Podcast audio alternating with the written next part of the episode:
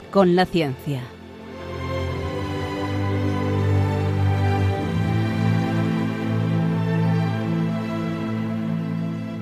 Dirigido por Javier Ángel Ramírez.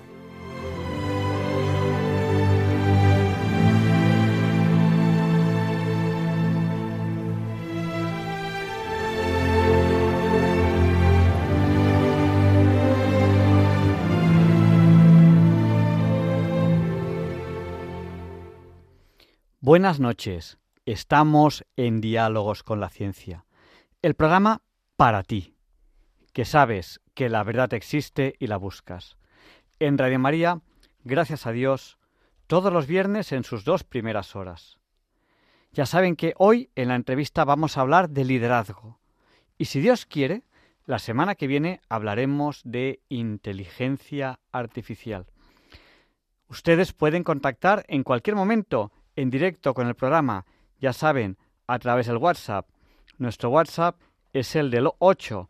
Recuerden que 8 por 8 es 64, pues nuestro WhatsApp es el 64 9 8 8 8 8 7 1. Sí, son 4 8 y 7 y 1 también es 8. Se lo repetimos, por si no tenían a mano papel o bolígrafo. 64 9 888871. Sí, 4 8 y 7 y 1 también es 8. Nos están saludando ya al WhatsApp ahora mismo Chimo de Valencia, Pilar de Coria, desde Yodio, un oyente que no nos dice eh, su nombre, Plácida de Grazalema, Begoña desde Córdoba, que nos recuerda que está rezando por Balduino. Pedí oraciones por él la semana pasada. Muchas gracias, Begoña. Un abrazo muy fuerte. Muchos oyentes me lo están recordando. Pablo, de Madrid. Chema, de Málaga. Pepe y Carmen, de Santander. Bienvenido, de Vilaseca. Rosario, de Sevilla. Eh, me dice, me dice, hey, que el de Yodio soy yo, soy John. Un abrazo fuerte, John. Sandor, de Palamos. Creo que Rosario de Sevilla ya lo he dicho. Pedro y Maite, de Nules. Rafael, del puerto de Santa María. Pepe y María Ángeles de Sevilla. Algunos oyentes nos piden oraciones también por ellos. Un oyente en concreto nos pide oraciones por su cabeza. Pues le animamos, le apoyamos, recemos unos por otros y le animamos a que haga ejercicios, pues porque la cabeza también se ejercita. No dejemos nunca de usarla, es una manera también de que, de que la vayamos conservando lo mejor posible. De momento nos han saludado, los que desde más lejos nos han saludado, Aaron y Connor de Londres, Charo desde las Arenas. Eh, nos dice Sandor que recemos para que llueva en Cataluña, pues rezaremos para que llueva en Cataluña. José de Alboraya, Ana y Rafa de Grazalema, Plácida de Málaga, Jesús de Vigo, Esperanza y Juan Antonio de Alcoy, Genaro y Pilar de Salamanca, Maribel de Cartagena. Y acaba de batir récord desde más lejos, desde Guatemala, César Augusto de Santa Cruz de Quiche, eh, Salvador de Mallorca, eh, Jaime, no nos dice, sí, desde Oviedo. Eh, un oyente nos pregunta cuál es vuestra música de cabecera. Es la canción de Braveheart, For the Love of the, of the Princess, para el amor de una princesa de Braveheart. Carmen de Valencia, Maribel de Cartagena, creo que te he saludado. Pues te vuelvo a saludar otra vez, no pasa nada. Eh, Juan Antonio de Vilafranca de los Barros, Raúl de Santander, María Jesús de Las Pedroñeras, Gustavo de Oviedo, eh, María Jesús dice que recemos por su hijo, ya está en Badajoz. Recemos los unos por los otros también por el hijo de María Jesús y por todos los oyentes que nos están pidiendo oraciones. José Antonio desde Pamplona. Y bueno, el resto de oyentes ya les iré saludando poquito a poco más adelante, porque ya tenemos que seguir con el programa. Ya saben que pueden escucharnos a través de la frecuencia modulada. Muchos de ustedes nos están escuchando a través de la frecuencia modulada. Si por lo que sea en un momento dado se pierde esa frecuencia o el repetidor falla o cualquier cosa, nos pueden escuchar también en la TDT, en la televisión digital terrestre, donde acaban las emisoras de imágenes y eh, empiezan las emisoras de radio. Hay muchas, muchas emisoras de radio que se pueden escuchar en la TDT. Los que tengan la suerte de, tener cobertura DAB Plus, que es la radio digital, pues también nos pueden escuchar en la DAB o en cualquier lugar del mundo. Nos pueden escuchar en cualquier lugar del mundo a través de ¿cómo? De internet en www.radiomaria.es y también desde aplicaciones, las aplicaciones, por ejemplo, para dispositivos móviles. La aplicación se llama Radio María España o a través del canal de YouTube Radio María España. Seguimos saludando eh, a Mercedes que nos saluda desde Bilbao. Carmen de Valencia, que bueno, que dice que hacía tiempo que no se escuchaba. Pues Carmen, hoy vamos a hablar eh, de liderazgo eh, con un experto en liderazgo y creo que además ha escrito muchos temas a ese respecto y tenemos la suerte de tenerle hoy aquí. Y la semana que viene anunciamos ya un programa sobre inteligencia artificial. Tenemos muchas, muchas entrevistas que estamos preparando para ustedes antes de Semana Santa, que que la estamos preparando con mucha ilusión y estamos buscando temas que sean muy, muy interesantes. Y bueno, vamos allá con la entrevista de la semana, que suele empezar a la hora Bond, a las 007. Todavía faltan unos segunditos para las 007, pero ya casi casi estamos, ya casi casi estamos para empezar la, la, entrevista. Nos saluda Santiago desde Navalcarnero, Teodoro desde Salamanca y, y, Ah, vale. Y otro oyente que nos hacía una pequeña corrección. Y ya es la hora Bond, las 007. Feliz hora Bond a todos. Allá vamos con la entrevista de la semana. Hoy hablamos de liderazgo. Les va a encantar.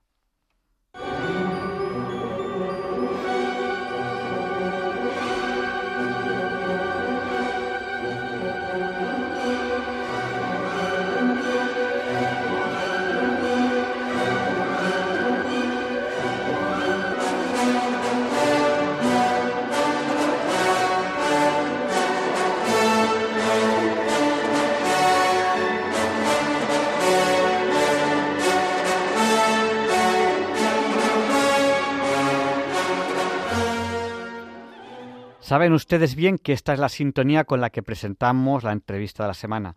Es un honor para Diálogos con la Ciencia tener por aquí a Víctor Pérez. Él es doctor en psicología, es ensayista y psicopolitólogo y bueno, ha escrito muchos libros sobre muchos temas, pero también ha escrito sobre liderazgo. Eh, buenas noches, don Víctor. Eh, muy buenas noches, eh, Javier Ángel. Bueno, pues ¿por, dónde podemos empezar? Quizá preguntando ¿Qué es ser líder? Porque si hablamos de liderazgo, entendemos que liderazgo mm, hay una persona en concreto que es el que se considera como líder. ¿Qué es ser líder? ¿Cuándo uno es líder? Bueno, el concepto líder está asociado al concepto influir. Influir es una palabra sutil, no es imponer. El proceso de influencia es un proceso de seducción, es un proceso por el cual el que tiene la capacidad de influir seduce, envuelve y de alguna forma arropa y ayuda a conducir y a conducirse a los grupos hacia el éxito. Por tanto, el liderazgo es un proceso de influencia que ejecuta una persona sobre un grupo con el objetivo de alcanzar con éxito un objetivo dentro de ese grupo. Y bueno, eh, has escrito mucho sobre, sobre muchos temas y, por ejemplo, sobre el liderazgo te has, hecho la pregunta tú mismo y, tienes escritos al respecto de si se nace o el líder eh, se hace. Entonces, quizás antes de hablar de si se nace o se hace líder, tendríamos que hablar de, ¿hay un carisma especial para ser líder? Sí, yo creo que mm, los líderes tienen carisma. El carisma se puede definir como una capacidad de fascinar, pero la mejor forma para los oyentes es eh, un encanto personal que tiene una persona que actúa sobre las demás y las conduce, eh, las neutraliza del miedo, las protege y hace que sean que le, que, le sigan a esa persona. Por tanto, eh, el, carisma, digamos, que es el núcleo duro y la esencia del proceso de influencia que desarrolla el líder. Eh, nos entra una pregunta ahora mismo por el WhatsApp. Un oyente nos pregunta si es compatible la humildad cristiana con el liderazgo y si necesita la Iglesia líderes. Bueno, nos, nos, estas dos preguntas a través del WhatsApp ahora mismo en directo. Bien, pues sí, te respondo. Yo creo que la humildad es, una, es un valor importante del liderazgo.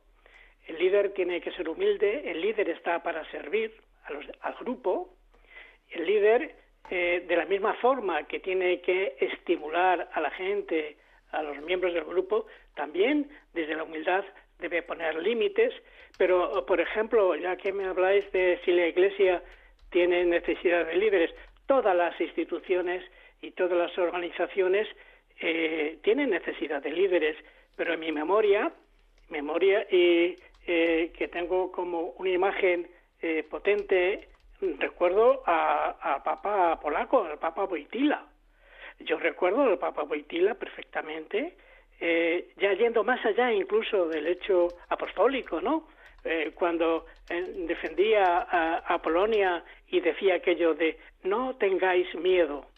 Cuando alguien tiene la energía, el carisma, la fuerza de transmitirte no tengáis miedo, yo eso, eh, para mí ha ido más allá de, de, lo religioso. Me lo he aplicado porque realmente aquel hombre tenía carisma, no solamente tenía, digamos, la legitimidad eh, eh, sacramental o como queréis, de cómo se deba definir, sino que ese hombre es un ejemplo de liderazgo y ojalá tengamos en todas las partes, ¿no? En todas las actividades y organizaciones buenos líderes y por supuesto en la Iglesia por supuesto también. Bueno, pues es, un tema interesantísimo. Eh, y bueno, claro, cuando estás respondiendo a esta pregunta, nos has puesto un ejemplo, claro, de un santo, eh, de un santo como, como es el Papa San Juan Pablo II. Eh, pero claro, pero hay, también hay líderes que no hacen el bien. hay líderes que te llevan por el, por el buen camino, pero también hay líderes que llevan a mucha gente por el mal camino. Recordemos pues grandes guerras que ocurrieron eh, pues, el siglo pasado o este mismo siglo. Pues, hay, líderes que llevan a, su a su a su, eh, pueblo, por decirlo de alguna manera, a la guerra. A la autodestrucción, sí, sí, a la autodestrucción. Ah, claro, es que eh, una cosa es el liderazgo, las dotes de, liderazgo, la capacidad de influir, también el entorno que es capaz de movilizar ese líder para seducir más allá de lo racional y otra cosa es los valores que iluminan o los valores a los que sirve ese líder. Claro, eh, un ejemplo de liderazgo transaccional, transaccional era Hitler. Hitler transaccionaba con los alemanes. Si vosotros me seguís, el Reich de los mil años, seremos una gran potencia, nos vengaremos de la derrota de la Primera Guerra Mundial y les conduzco al desastre. Claro, por supuesto. El liderazgo es como un cuchillo, puede cortar pan y puede la parte negativa. Claro, claro. Y bueno, eh, hemos hablado de liderazgo, hemos hablado un poco de, carisma. ¿Cuál, ¿Cuáles entiende usted, que estamos entrevistando a Víctor Pérez, el doctor en psicología, cuáles entiende usted que son las funciones del líder? O sea, ¿qué debe hacer un líder? ¿Cuáles son, cuáles son sus funciones dentro del grupo? Pues eh, es una buena pregunta que no siempre se tiene muy claro. Pero básicamente eh, el líder, para alcanzar sus objetivos, porque el líder tiene que marcarse objetivos, que son los objetivos del grupo, tiene que desarrollar dos grandes eh, eh, funciones que yo a veces, como he tenido que trabajar con muchos líderes haciendo formación, lo resumía a dos manos. Con la mano derecha o la izquierda, yo no soy diestro ni siniestro, estaría la habilidad del líder para manejar lo que se llaman funciones de regulación o las funciones que afectan a las personas, a la cohesión grupal, a la gestión de las emociones, proteger del miedo, motivar, etcétera. Funciones de regulación. Y la otra mano sería las funciones de producción. O sea, tú estás aquí eh, con un grupo para conducirle al éxito lo que sea, porque si tú, el líder, no conduce al éxito al grupo, fracasa, se convierte, frustra y por tanto hay unas funciones de, digamos, producción que son las que tienen que ver con organizarse, con exigir, con pedir más que a nadie, eh, con el saber fragmentar y, y programar tareas, etcétera, etcétera. Por tanto, la mano derecha para regular las emociones de las personas, la mano izquierda para conducir al grupo a través de tareas estructuradas y organizadas al éxito. Esas serían las dos grandes funciones. Hombre, hay gente y hay mm, estudiosos que nos complican todavía más las cosas, pero en el tema del liderazgo, una parte importante más que querer agotar el tema y llevar razón es cómo haces tu pedagogía con esas personas que tienen que son jefes y tienen que ser líderes y tienes que formarles, informarles y darles mensajes sencillos y, claros donde se permita ver dónde pueden ellos mejorar en beneficio del grupo. Eh, hay muchos oyentes que nos están haciendo, haciendo preguntas aquí en, Internet. Eh, pues, por ejemplo, eh, Jaime de Oviedo nos está preguntando si el liderazgo tiene algo que ver con alguna, o sea, en algún caso tiene algo que ver con alguna enfermedad. Por ejemplo, él, nos habla de una psicopatía o, bueno, yo como no soy psicólogo no, no, sé mencionar muchas enfermedades. Eh, entonces, bueno, sobre todo supongo que él estaba pensando, pues hemos hablado de líderes históricos que han creado grandes desastres eh, eh, en, lo que han liderado, pues supongo que está pensando en esos casos, ¿no? Bueno, bueno, vamos a ver. hay una cosa importante que debemos de asumir. Eh, cualquier persona puede hacer cualquier tarea, así de sencillo. Con esto a lo mejor te respondo al líder de si nace o se hace. Que también, también, también, nos lo pregunta otro oyente. sí, sí. Pero yo, yo, claro, voy a dar mi opinión sobre la base eh, de, de, lo que yo, yo, he trabajado del tema, ¿no? Eh, eh, cualquier persona puede hacer cualquier tarea. Por tanto, cualquier persona puede ser líder. Por tanto, cualquier persona puede tener rasgos positivos o rasgos negativos para ser líder aunque lo esté ejerciendo, porque no siempre los líderes son elegidos por el grupo. Entonces, lo que sí sabemos, pero yo ah, eso si quieres te lo, te desarrollo un poquito más tarde, es que sí hay rasgos, hay rasgos en los cuales eh, em, podemos predecir si una persona tiene, tiene eh, dotes de liderazgo o no. Mira, eh, mm, dos autores, em, bueno, no menciono los autores porque es irrelevante, eh, son americanos y, produjeron un libro excelente que es un manual de referencia, estudiaron 163 estudios sobre líderes de éxito. 163 estudios. Esos estudios a lo mejor recopilaban, para, en cada estudio había una muestra de 100 o 200 o 500 líderes. Y fíjate, muy rápidamente, para responderte a todo esto. ¿Es positivo para la función del liderazgo? fijaros qué cosas. En esos estudios se decía pesar por encima de la media, ser más alto de la media, ser activos y energéticos, ¿eh? tener una inteligencia alta, media, pero no alta. Los líderes no siempre tienen la inteligencia más alta que los miembros del grupo en directivos se les pide. Es decir, que para hacer, hacer funciones de mando tenemos un inventario, un catálogo, como por ejemplo, ahora hablo de los rasgos de personalidad.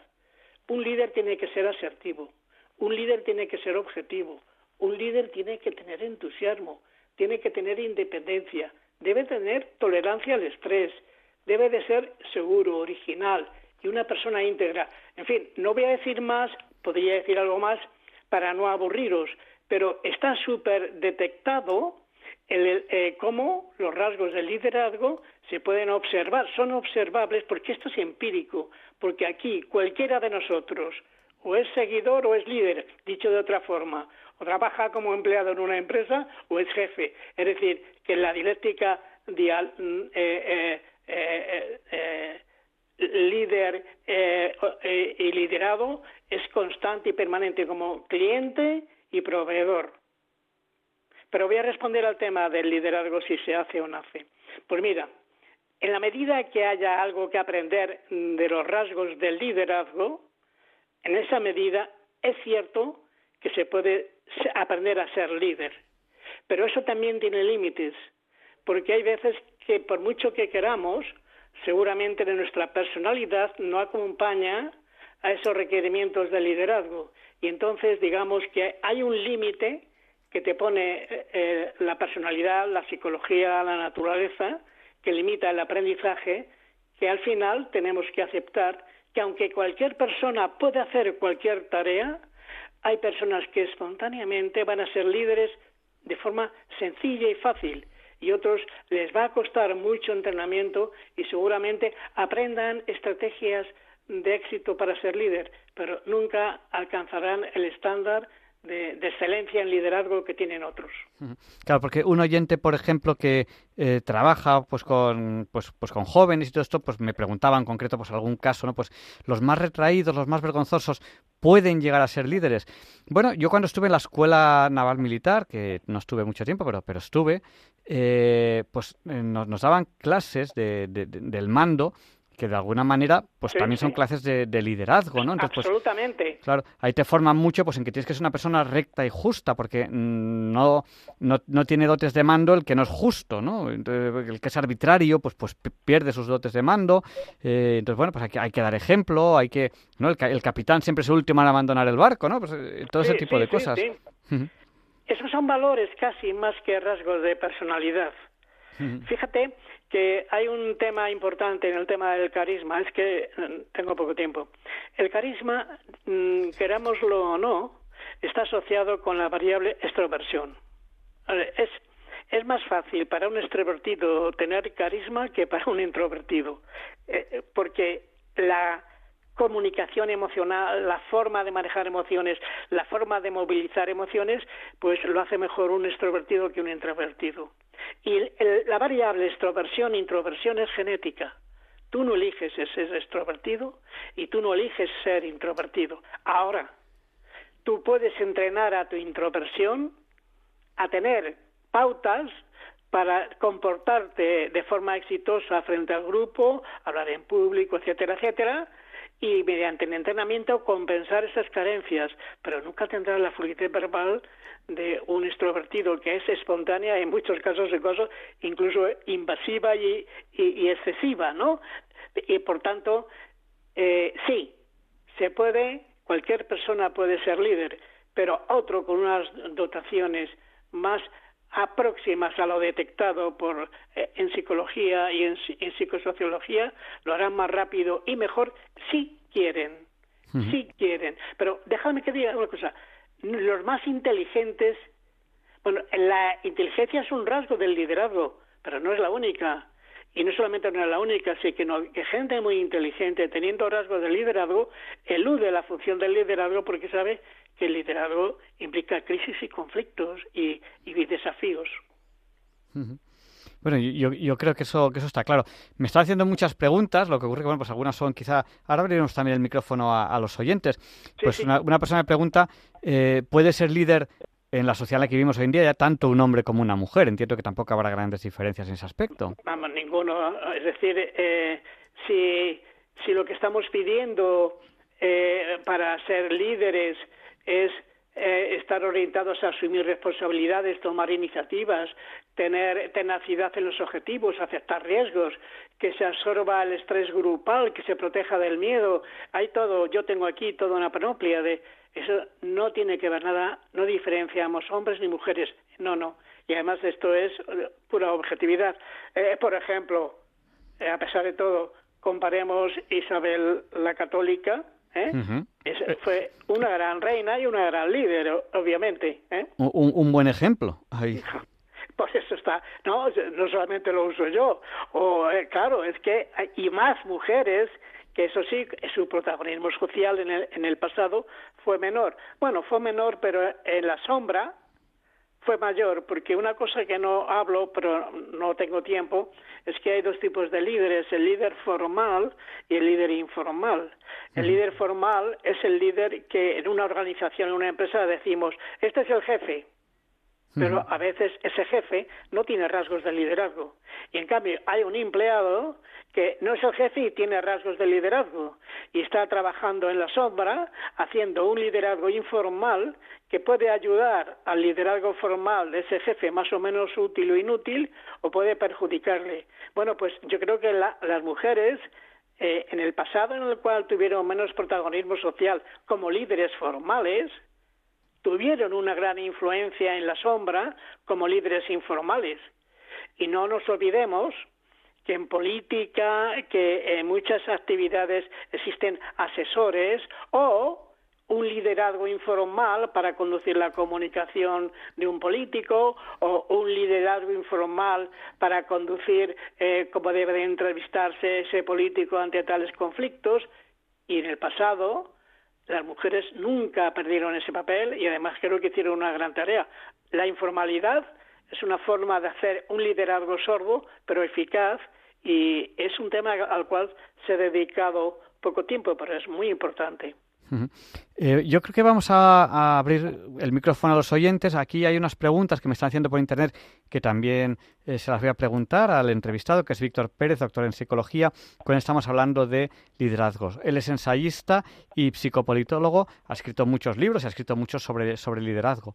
Eh, si quieren participar ahora en directo en el programa, cojan papel, cojan bolígrafo, tienen que llamar al 91 005 94 19. Se lo repito, por si no tenían a mano papel o bolígrafo. 91 005 94 19. Hay un oyente que nos ha hecho tres preguntas y la última a mí me parece muy interesante, ¿no? Porque él nos dice eh, ¿qué, ¿qué, riesgos puede tener un líder. Él se refiere, por ejemplo, a si puede llegar a endiosarse. Bueno, creo que hemos tenido unos ejemplos, eh, San Juan Pablo II, Isabel la, la Católica, que bueno, nos quedan claro que son gente humilde, pero son tremendos líderes, ¿no? Y eh, yo creo que eso casi responde un poco a la pregunta. Y luego, una pregunta a futuro, ¿no? ¿Cómo debe asumir que un día eh, ya no será líder, ya no será referente? una buena pregunta, cuando se deja de ser líder. Eh, bueno, ese es un problema que es difícil predecir la reacción indefinible de muchas personas que que han estado ejerciendo una función y yo no puedo ponerme en su cerebro, pero sí voy a anticipar algo. Si ese líder ha sido un líder, digamos, eh, que estaba dotado para el liderazgo, que tenía, digamos, una vocación de liderazgo, que lo hacía bien, no te preocupes que esa persona, cuando deje el trabajo, buscará prolongar su liderazgo en otras actividades, sin duda, sin duda. Ahora, si esa persona ha sido un líder que ha ido a rastras en su tarea, que cogía, eh, sufría mucho porque no sabía decir no, porque no tomaba decisiones impopulares, porque eh, eh, había un empleado pícaro y no sé qué que hacía con él lo que quería, etcétera, el día que ese pseudo líder o líder aprendido pero impostado deje de ser líder será su felicidad pero si tú tienes un rasgo de dominancia, de influencia y de tendencia al líder espontánea y estás dotado psicológicamente, cuando acabe esa actividad te prolongarás y te proyectarás y buscarás nuevas acciones de liderazgo.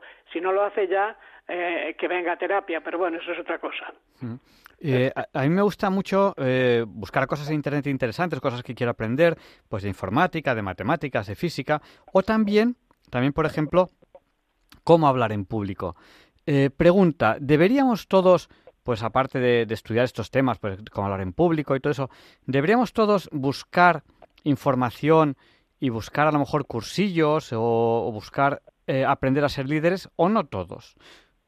Bueno, vamos a ver, hablar en público, no te puedo... Si te contase la cantidad de formación que he hecho filmando, etcétera, para cómo hacer presentaciones, dirigir reuniones, eh, hablar en frente, de, en de una audiencia y, y, la cantidad de miedos asociados que tiene hablar en público, porque eh, hablar en público um, es un tema también de personalidad. Fundamentalmente, te lo resumo y, y, y, a lo mejor os parece muy simple, pero es así.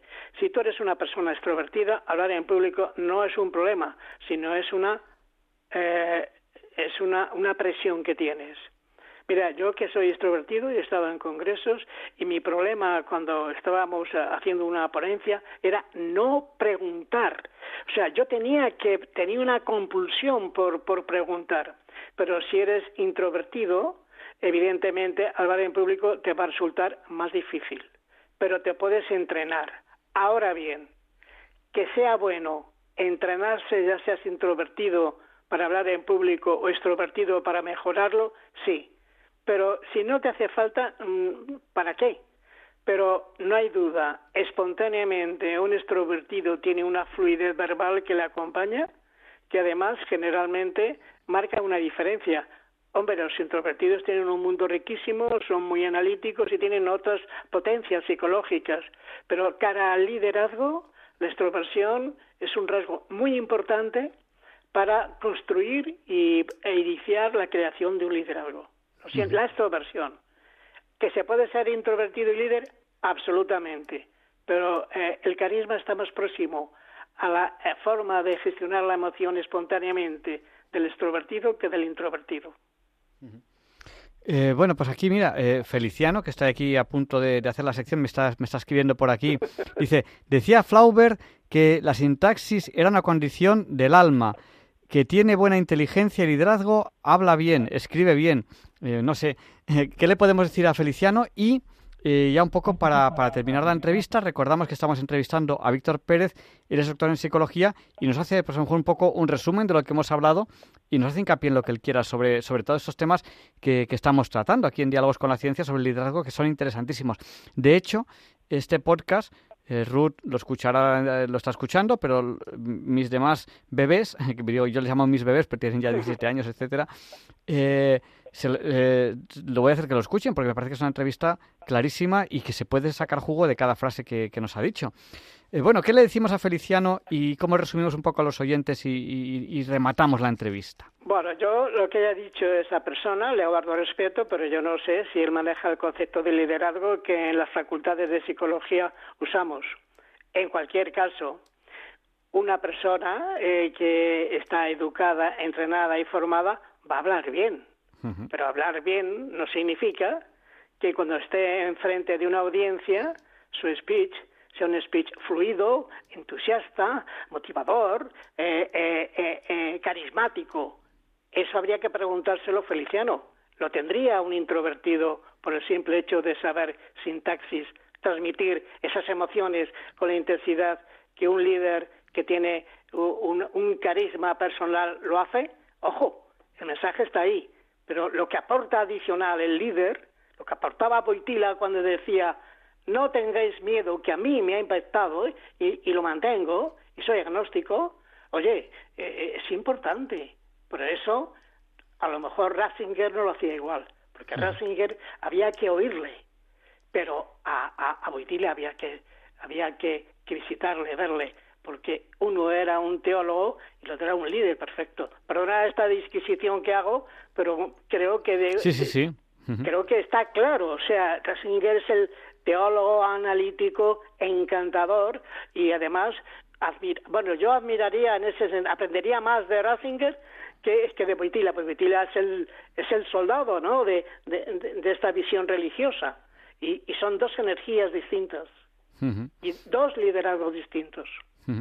Eh, yo, eh, mi, mi, tío, que, que luego eh, no finalizó, estudió sacerdote, pero no finalizó, al final fue médico, cuando yo no había nacido, ya estudiaban escritos de, de Joseph Ratzinger y, y, en ese momento ya se hablaba de que era uno de los cuatro grandes teólogos.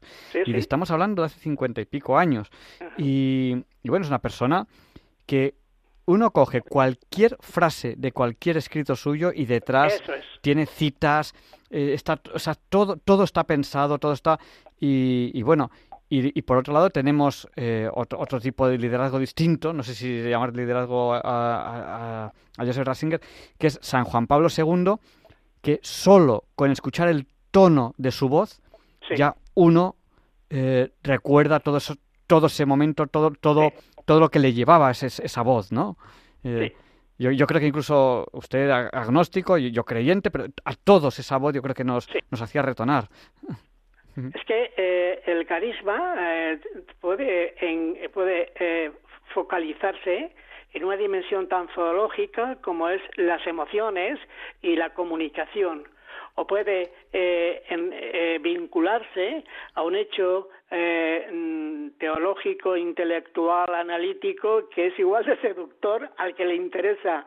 Por tanto, eh, ojalá los líderes pudiésemos tener eh, la mano derecha y la mano izquierda el carisma de la movilización de emociones y en el otro lado, en el lado izquierdo, o para igual el que sea, el carisma de entusiasmar con el mensaje, ese mensaje lógico, objetivo, etcétera, pues mira, acabaríamos por definir el líder perfecto que puede existir un equilibrio en esas funciones de regulación y en esas funciones de, eh, de, producción que llevan al éxito al que, al que, al que conduce al grupo.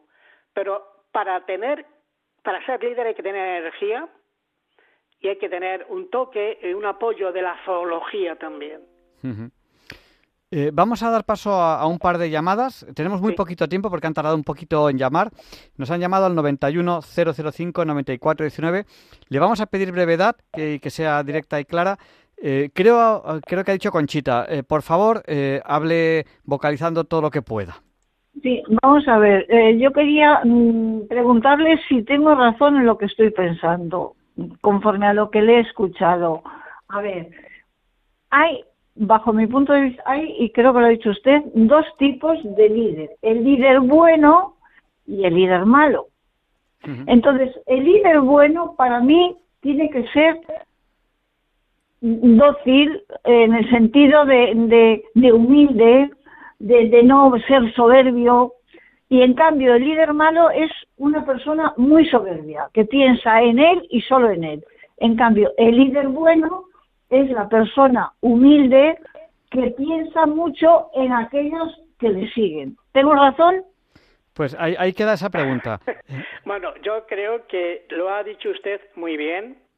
Eh, sobre el tema del liderazgo, en cuanto uno se, puede, se pone a hablar, hace clasificaciones, pero la clasificación que usted ha hecho es una clasificación que se podría eh, introducir en un modelo de los que ya existen y podríamos decir que el líder bueno sería aquel líder racional y aquel líder que respeta al grupo y por tanto tiene valores que le conducen al éxito, pero respetando, eh, eh, respetando a la gente con la que tiene que relacionarse.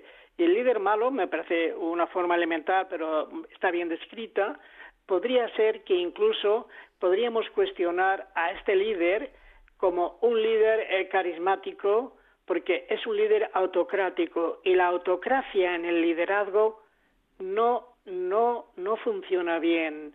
La autocracia funciona porque el líder moviliza al grupo a partir del miedo y entonces la gente le teme. Tenemos ejemplos en política ahora muy lamentables de líderes autocráticos, pero ese liderazgo es un liderazgo que tiene las piernas cortas. Los líderes de verdad que se prolongan en el tiempo son aquellos que se parecen más al líder bueno que usted ha definido. Y que yo, además, eh, comparto adaptándome a su lenguaje. Nos ha llamado también al 91005-9419. Creo que me ha dicho Juan Antonio. Adelante, el micrófono es suyo. Eh, hola, buenas noches. Buenas noches. Buenas noches. En, en, primer lugar, quería felicitar a don Víctor. Me ha encantado mucho su exposición. Y simplemente quería comentarle y preguntarle al mismo tiempo que los líderes seguramente en muchos momentos en su trayectoria eh, pueden sentirse cansados también, agotados, también la tensión del momento de tener responsabilidades o de ostentar cargos hace que necesiten en algún momento dado también pararse, parar a reflexionar, cargar pilas y quería preguntarle si la, interioridad, la oración, los momentos de reflexión y de silencio pueden ayudar al líder a seguir su labor. Yo creo, está usted, eh, vamos, entiendo perfectamente lo que usted me dice, lo comparto y eso tiene un nombre, es la soledad del líder. Es decir, ¿quién hay detrás del líder que tiene que tomar una decisión impopular y que al final tiene que asumirla él? Para eso es muy importante ayudarse de estas prótesis que son eh, la manera de fortalecerte a ti mismo eh, reflexionando sobre tus fortalezas, sobre tus puntos fuertes. Y yo creo que porque bueno pues en cierta manera yo también he hecho mis pinitos de líder y he estado solo. Y entonces eh, la fortaleza tiene que venir de ti tiene que venir de tu propia autoestima y tiene que venir de algo que yo ahora no tengo tiempo. Mira, podría ser otro tema de la motivación intrínseca, es decir, la motivación interna, esa motivación que solamente puedes manejar tú, que solamente tú controlas. Por tanto, reflexionar, sentir que estás solo, sentir que eh, de ti depende, que tienes que proteger el miedo de otros y tú en cambio tenerlo es el acto de madurez de liderazgo. Los líderes se hacen por pequeños actos de liderazgo donde se autoafirma la valía del líder.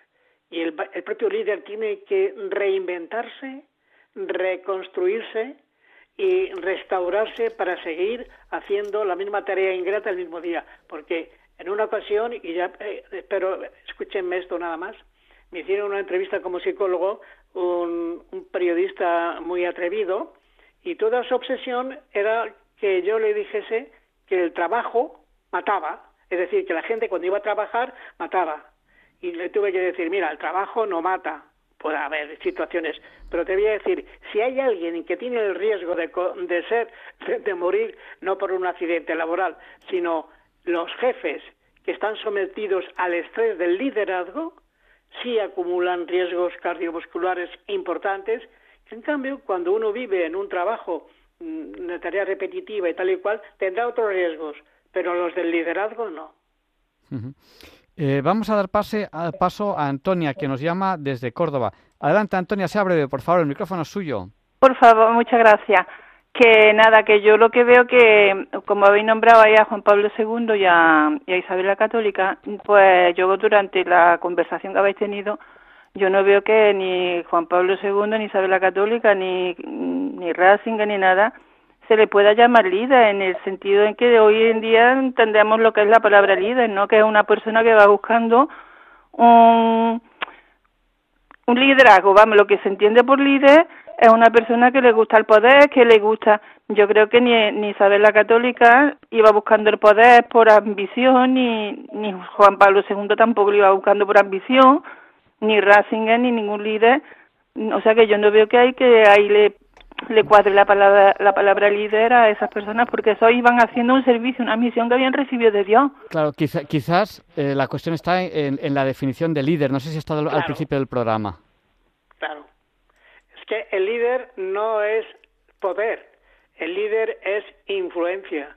Y fíjate, o mire usted señora, eh, la influencia de Isabel la Católica, la influencia religiosa, la influencia política, la influencia económica, que o ella ha dejado esa lideresa en la historia de España, como otros, como otros líderes positivos, porque los negativos dejan huellas tristes y desagradables porque es un ejemplo de liderazgo. Esa, esa persona eh, tuvo también la suerte del momento histórico, pero no cabe duda de que esa persona tenía rasgos de personalidad potentes, que de las cuales emanaban decisiones eh, sensatas, valientes, arriesgadas. Es un perfil de liderazgo. El líder no es el que ambiciona el poder por el poder. El líder es el que quiere usar el, el poder al servicio del grupo, al beneficio del grupo. Eso es lo importante. El poder al servicio del grupo, al beneficio del grupo. No a prolongarse estando en un sillón abusando. No, no. El liderazgo es un acto de servicio. Por eso los líderes y los, eh, eh, y los mandos y los jefes de las empresas, yo, la verdad es que a veces son puestos no deseables, porque son puestos ingratos. Porque a pesar de que la primera frase que yo oí cuando me metí en el mundo del liderazgo hace 30 años fue el líder es el enemigo natural del hombre. Fijaros qué frase, el, el jefe es el enemigo natural del hombre. ¿Qué sería de nosotros si nuestras estructuras no tuviesen organización, no tuviesen jefes y además los humanos precisamente, los seguidores, los empleados, los demás, tampoco somos perfectos, ¿eh? Por tanto, una, fuerte, una fuerte admiración hacia las funciones de liderazgo bien hechas y un deseo de que las organizaciones busquen a líderes con capacidades que les permitan conducir con éxito a los grupos y evitar líderes que se, eh, se, enreden en su narcisismo de usar el poder en beneficio, en beneficio propio y no en beneficio del bien común, que es lo que nos hace falta. Líderes que estén al servicio del bien común y no de sus objetivos personales. Eh, vamos a dar paso y le vamos a pedir muchísima brevedad a Mauro. Adelante, Mauro, el micrófono es suyo, por favor, sea breve. Buenas noches. Buenas noches. felicidades por el, por el programa. Eh, he visto que eh, para liderar, a ver qué le parece, para liderar se debe hacer desde la paz y desde el bien común con la ética. Ese es el verdadero líder para mí. Pero eh, este mundo tan complejo, interpreto de que el líder debe tener una persona de confianza que le haga visionar todo el campo que lidera para eh, liderar sin fallos, sin, sin esa soledad. Ese sería para mí el líder perfecto de hoy en día. No sé qué le parece. Pues, eh, bueno, sí, sí, está usted acertado. Eh, lo que pasa es que yo no puedo decirlo todo en tan poco tiempo. Una de las cosas que se pide a un líder, y generalmente con más eh, intensidad, cuanto más elevada es su posición, es el pensamiento estratégico. Es decir, un líder no puede vivir sin objetivos a largo plazo. Hombre, en el mundo de las empresas eh, hay, estamos los mandos intermedios y tal y cual, que somos gente o son gente que se maneja al corto plazo. Pero eh, los negocios se conducen, los, hablando con mayúsculas, o, o, los, los gobiernos se conducen, hablando con mayúsculas, se conducen con una visión estratégica donde el largo plazo y, el, y la visión sea la clave. Y la visión es una abstracción que no siempre muchos líderes son capaces de poner al servicio de lo que usted acaba de decir, la paz y el bien común, sino que esa visión de la acción que, de la cual se desarrollarán misiones, objetivos y planes eh, eh, estratégicos, a veces está, son miopes. Y quizás por eso usted hace bien en apuntar, debería tener asesores o personas que le ayuden. Los grandes líderes tienen y se dejan ayudar. Tienen ayudantes, digamos, o tienen asesores y se dejan ayudar y se saben y se dejan asesorar. Por ejemplo, Isabel la Católica se, se dejaba y se sabía asesorar y había que seleccionar muy bien quién te asesora. De forma que el éxito de un rey, de un monarca, o incluso ahora de un, un director de una multinacional, es tener un equipo de apoyo y un equipo de asesores que le ayuden y le den la, la perspectiva global para que luego él tenga la soledad lideral de tener que tomar la decisión y arriesgar. Pero sí, el líder inteligente sabe que él no puede inventarlo todo. Eh, vamos a dar paso eh, a la última llamada, porque ya no, nos da tiempo a dar paso a más llamadas, que es Pilar. Pilar, eh, buenas noches. Le pedimos brevedad. Adelante, el micrófono es suyo. Muchas gracias. Buenas noches. Quería comentar, yo creo que me ha gustado mucho el comentario que ha, que ha hecho mm, sobre el liderazgo que está y debe estar al servicio de los demás, porque yo creo que el que no es así sería autoritarismo el que a lo mejor abusa del poder. No sé si estoy equivocada o no. Pues le, respondemos en las ondas. Muchas gracias, Pilar. Y luego ah, quería, y luego quería eh, también preguntar, ¿existe la posibilidad de los líderes frustrados? Es decir, que un líder por alguna circunstancia personal o de su entorno laboral o porque no se le ha valorado como tal se ha frustrado. En este caso, ¿cómo puede recuperar esa confianza? Muchísimas gracias. Buenas noches. Buenas noches, Pilar. Muchas gracias. A vosotros. A ver, que es que el líder comienza por el final. Sí, sí. Eh, ¿Qué, era, era, la primera pregunta? Porque el líder frustrado me ha dejado... Mm, pues la, la primera pregunta no me acuerdo, la verdad. el, líder, el líder frustrado, sí. Vamos a ver, el, el, líder frustrado, evidentemente, hay muchos líderes frustrados. Eh, líderes que o bien ha fallado en los medios a la hora de desarrollar su actividad, o han fallado en el, en el propósito, han fallado en el equipo humano que tenían, o han fallado porque han tenido mala suerte. Pero eh, la frustración está al día y además el fracaso mm, es aquí donde comienza eh, la, explicación de qué hacer. El fracaso debe ser el punto inicial de la reconstrucción, de la reflexión, del reinventarse para luego a partir de esos fracasos sacar lecciones de las cuales poder concluir qué, en qué tengo que mejorar y en qué tengo que cambiar. El liderazgo es un camino muy complicado. Yo, la verdad es que a la gente que tiene funciones de mando y funciones de liderazgo, yo, yo no la envidio en absoluto. Lo que pasa es que, bueno, también es muy compensador en la medida que estas personas pues consiguen conducir con éxito al equipo que, que tienen que liderar. Y esto es aplicable desde un entrenador de un equipo de fútbol hasta, hasta, hasta cualquier tipo de organización, por compleja y simple que sea. Vivimos permanentemente liderando y siendo liderados, y no todos los, los liderazgos concluyen en éxito. Y respecto a la primera pregunta, lo siento, pero mi memoria a corto plazo me hablaba de que me suena que hablaba algo de autoritarismo, ¿no? Sí, que bueno, pues que, eh, que cuando un líder no es, eh, digamos, no tiene todas esos, esas buenas dotes, acaba siendo a lo mejor una persona autoritaria.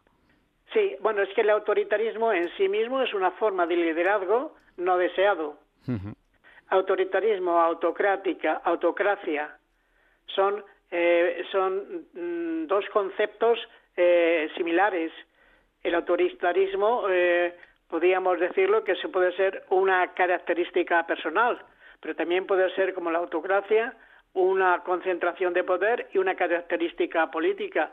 Verdaderamente hay que tener olfato para distinguir y no seguir a aquellos líderes autocráticos porque ellos no van a escuchar al grupo y van a intentar imponer su visión al grupo. Ojo que en esos líderes autocráticos carismáticos podríamos entrar en un tema nuevo que no, del cual no me considero experto, las sectas.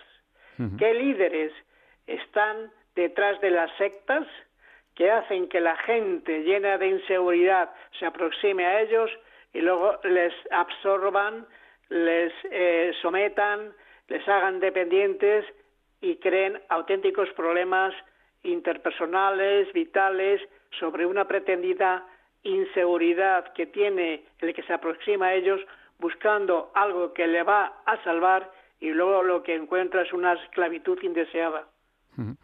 Pues muchísimas gracias. Tenemos ya que terminar aquí la entrevista porque tenemos que dar paso eh, a Feliciano, que nos va a hablar del maestro Padilla, y luego, luego Leonardo Emil Pérez de Madrid, curiosamente, eh, pues nos está diciendo que va a hablar sobre, sobre Charlie Chaplin y el gran dictador. una ah, buena película. Una magnífica película. De esa película me acuerdo una frase. ¿La puedo decir? Por supuesto que sí. Solo el dictador es libre. Qué curioso. Pues muchísimas gracias, don Víctor. Porque tiene que ver con el liderazgo. Claro. El líder autoritario, solo el líder autoritario es libre. Bueno, eso es mi, mi, mi, despedida entonces, ¿no? si, quiere decirnos algo más, por supuesto que le, dejamos un minuto, pero, pero no tenemos mucho más tiempo. No, yo lo que voy a decir es una, una cuestión que me he encontrado en general con todos los líderes. He trabajado y sigo trabajando con líderes, identificando perfiles de liderazgo, etcétera. Eh, el problema en las organizaciones, y me refiero fundamentalmente a las empresas, es que los líderes eh, no saben decir no. Hay pocos líderes que sepan decir no. Y eso es un mal ejemplo porque están permitiendo, se suele permitir en las organizaciones, que unos eh, trabajadores o empleados tengan estén sometidos a una disciplina o una autoexigencia, en cambio otros están eh, viviendo eh, del cuento y el líder no está actuando adecuadamente. Por eso cuando se dice es que los líderes, es que los jefes, pues la mayor carencia que he visto en temas de liderazgo en las empresas que me han permitido meterme en esa cuestión es que los líderes no sabían decir no. Y luego la, la otra paradoja, que los que sabían decir no eran excesivamente autoritarios y lo hacían mal. Por tanto, el manejo del no en la organización es muy importante. Tiene que decirse no, elegante, educadamente, respetuosamente, pero tiene que decirse. Y luego no puede decirse no de forma agresiva y respetuosa. Pero eh, ahí hay que trabajar porque los líderes tienen muchas carencias en ese sentido. Pues muchísimas gracias. Tenemos ya que terminar aquí la, entrevista porque ya vienen los papeles de Feliciano, que ya hablaremos del maestro Padilla.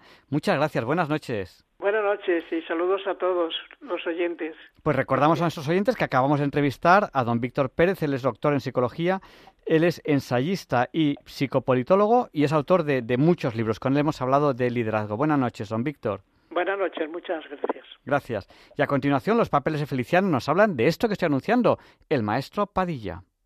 ¿Qué tal, Javier Ángel?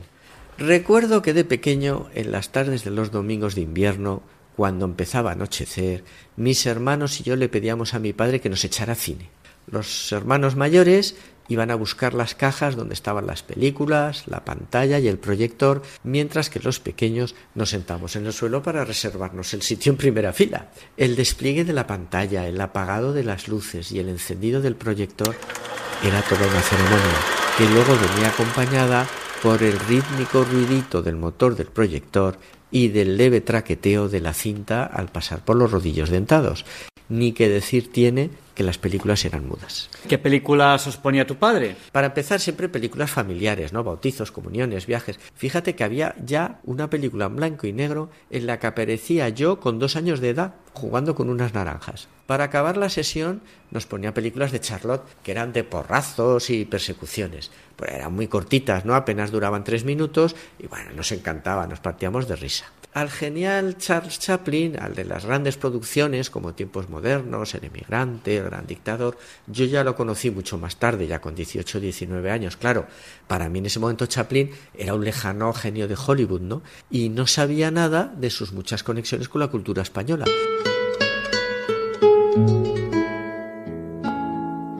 Por eso, cuando vi por primera vez la película Luces de la Ciudad, me chocó escuchar la música de la violetera. Pero ojo, no de una forma incidental o de fondo, no, no, no, no, sino como verdadera protagonista de la historia. Luces de la ciudad ya estaba a caballo entre cine mudo y cine sonoro, pero Chaplin se resistía a rodar películas sonoras, a pesar de que el cine mudo pues se había quedado ya por fuera de juego, ¿no?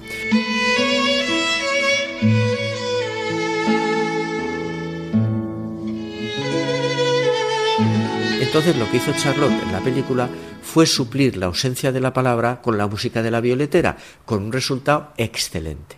¿Y cuál fue mi sorpresa al ver que Chaplin se atribuía con todo descaro la autoría de la música? Y entonces, ¿cuál es la clave de este misterio? La clave de este misterio se llama José Padilla.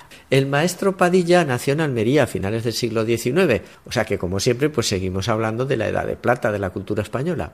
Estudió música en el Conservatorio de Madrid y enseguida se puso al frente de grandes orquestas, en teatros, en Barcelona y luego en Buenos Aires. Fue un hombre muy internacional que se desenvolvía muy bien por todo el mundo.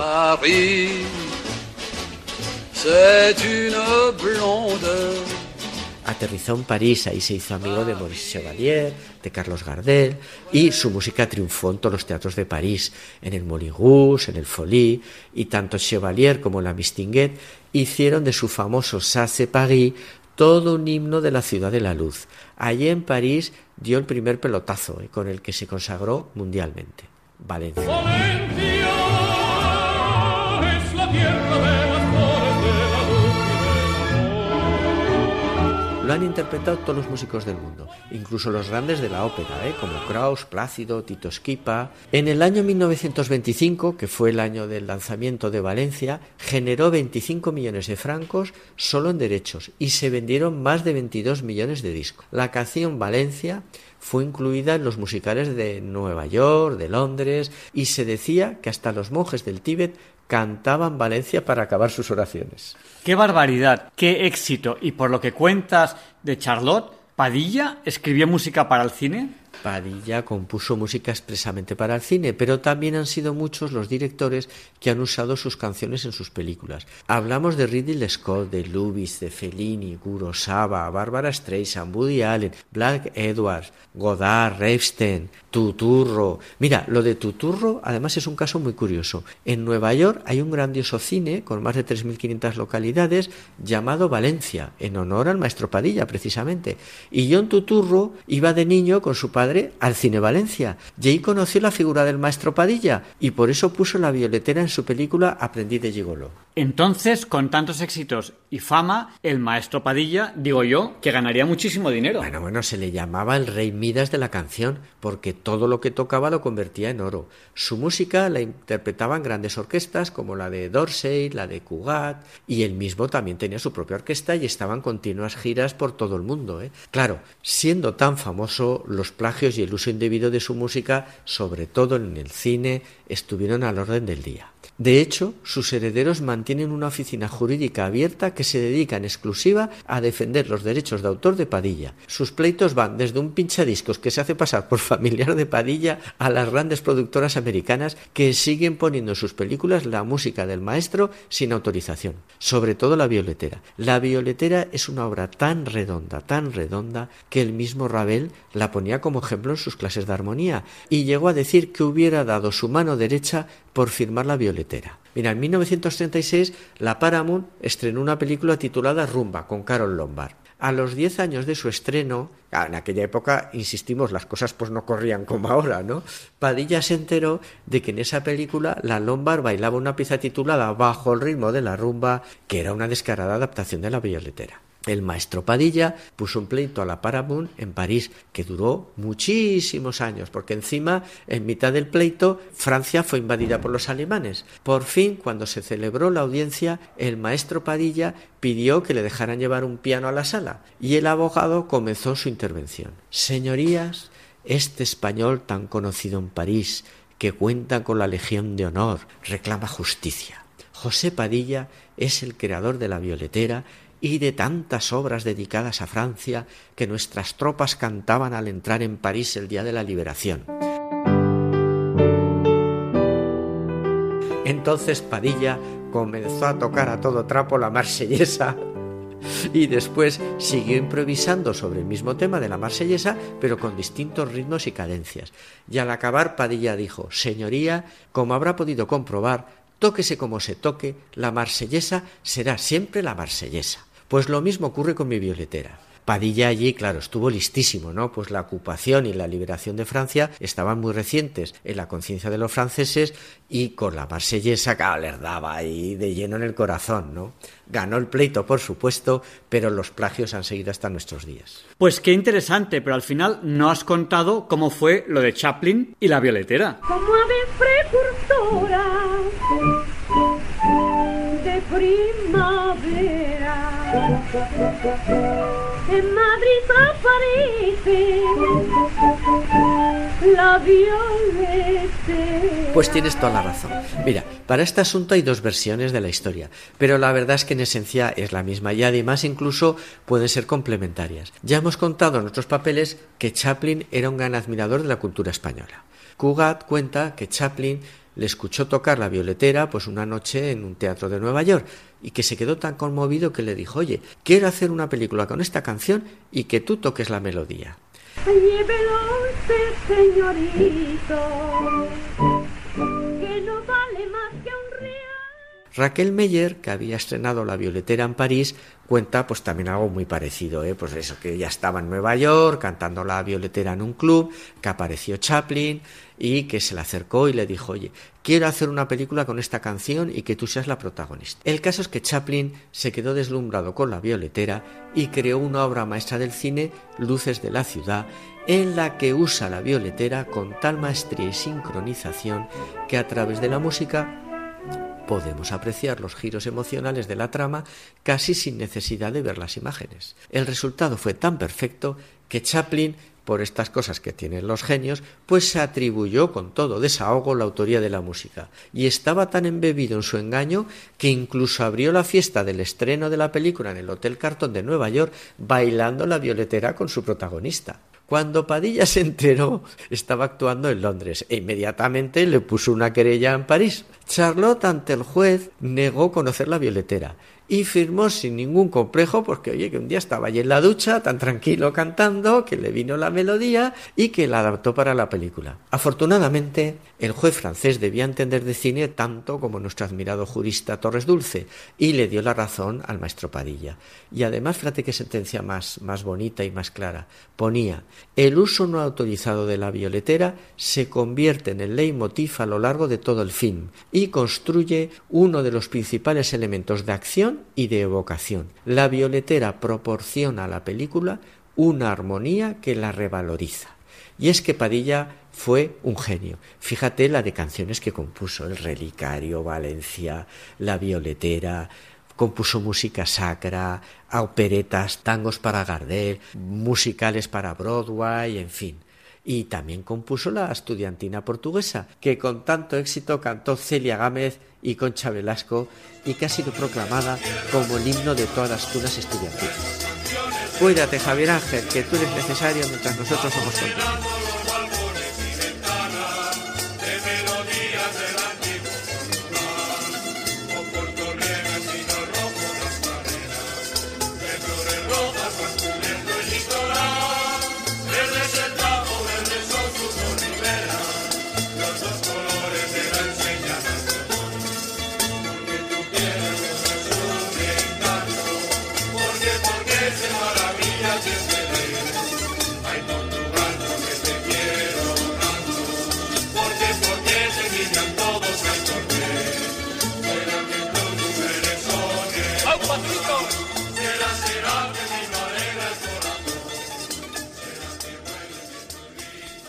Pues ya puesto. Cuídate, Javier Ángel, que tú eres necesario mientras nosotros somos contingentes. Pues ya puestos, vamos a seguir hablando de Charles Chaplin. ¿Cómo? Pues Leonardo Daimiel de Madrid nos hablará sobre esta gran película El Gran Dictador, que tiene mucho que ver con el liderazgo del cual hemos hablado en la entrevista de hoy.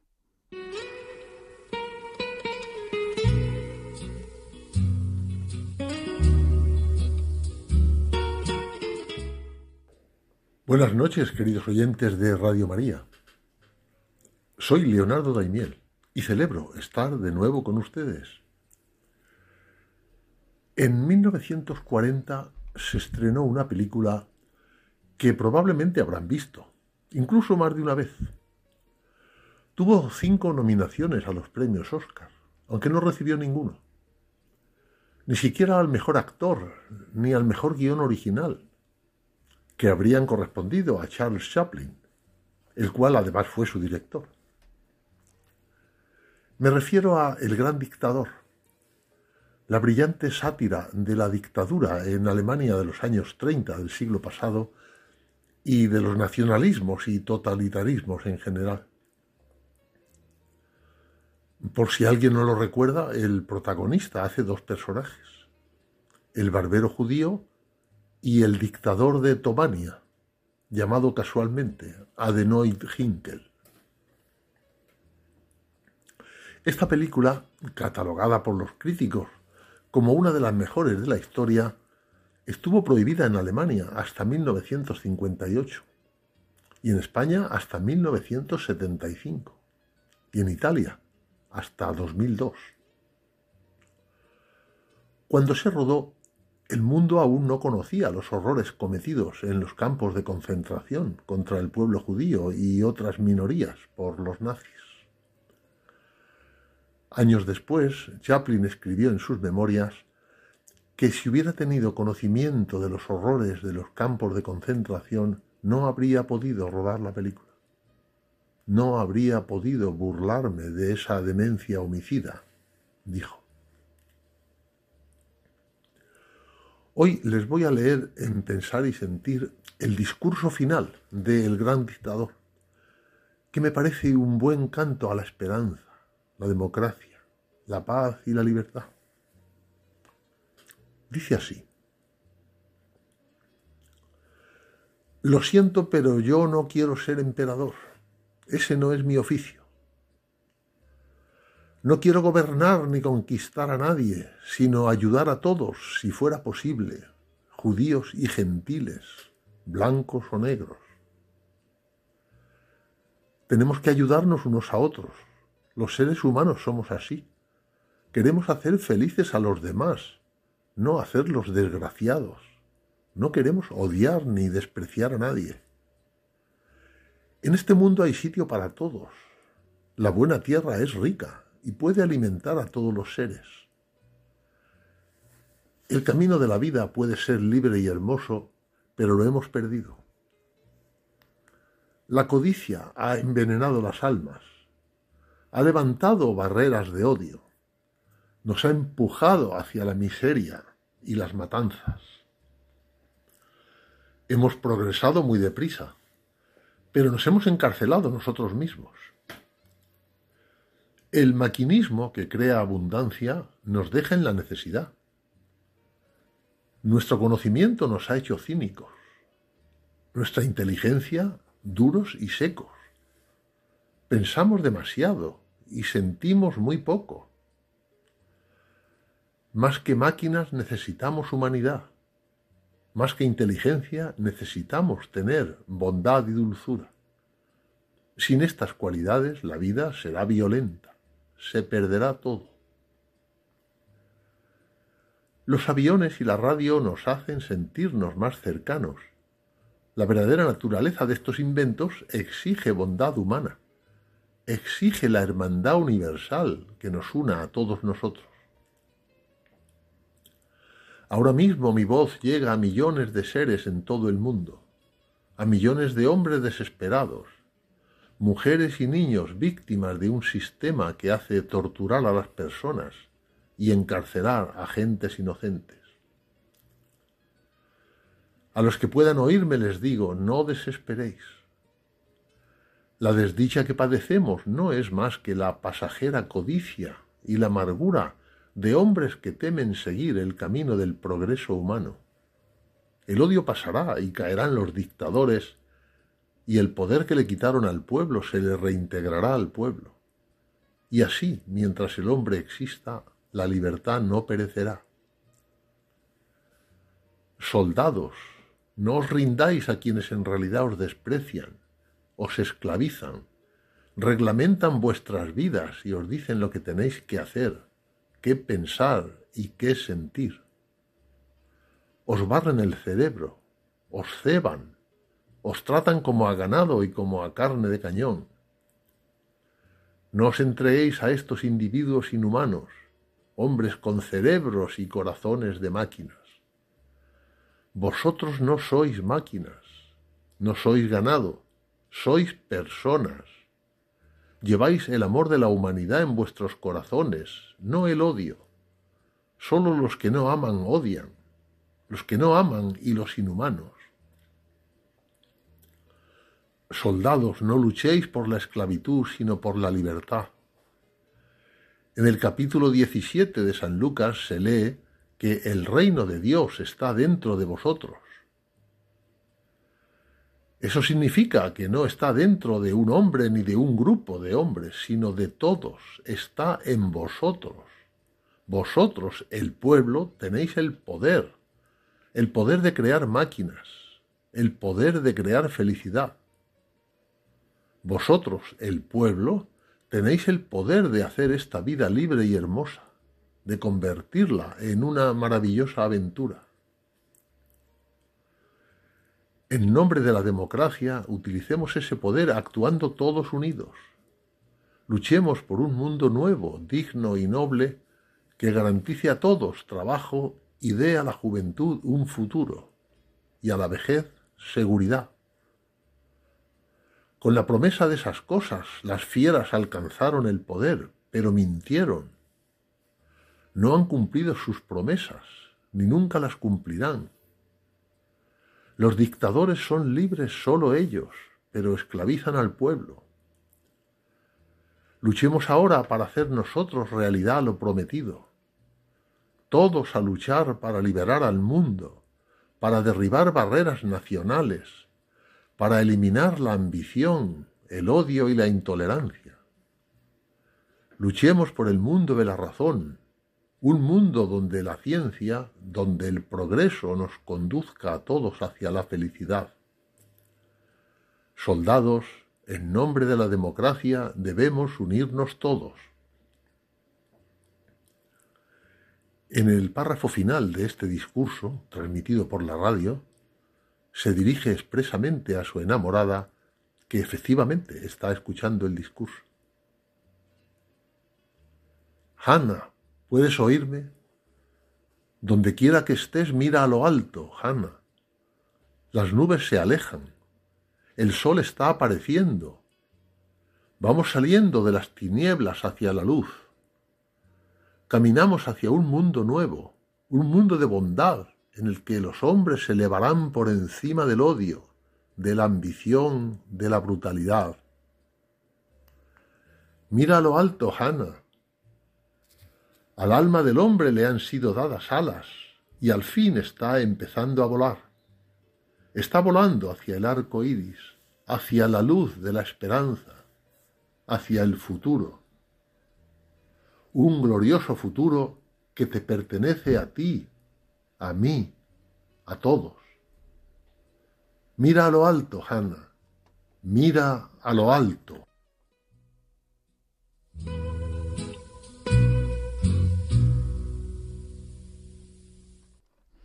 Y Luis Antequera presenta la sección de historia de Diálogos con la Ciencia, porque hoy, 2 de febrero, no es un día cualquiera. It's a lovely day today, and whatever you've got to do, I'd be so happy to be doing it with you. But if you've got something that must be done, and it can only be done by one, there is nothing more to say except it's a lovely day for saying it's a lovely day.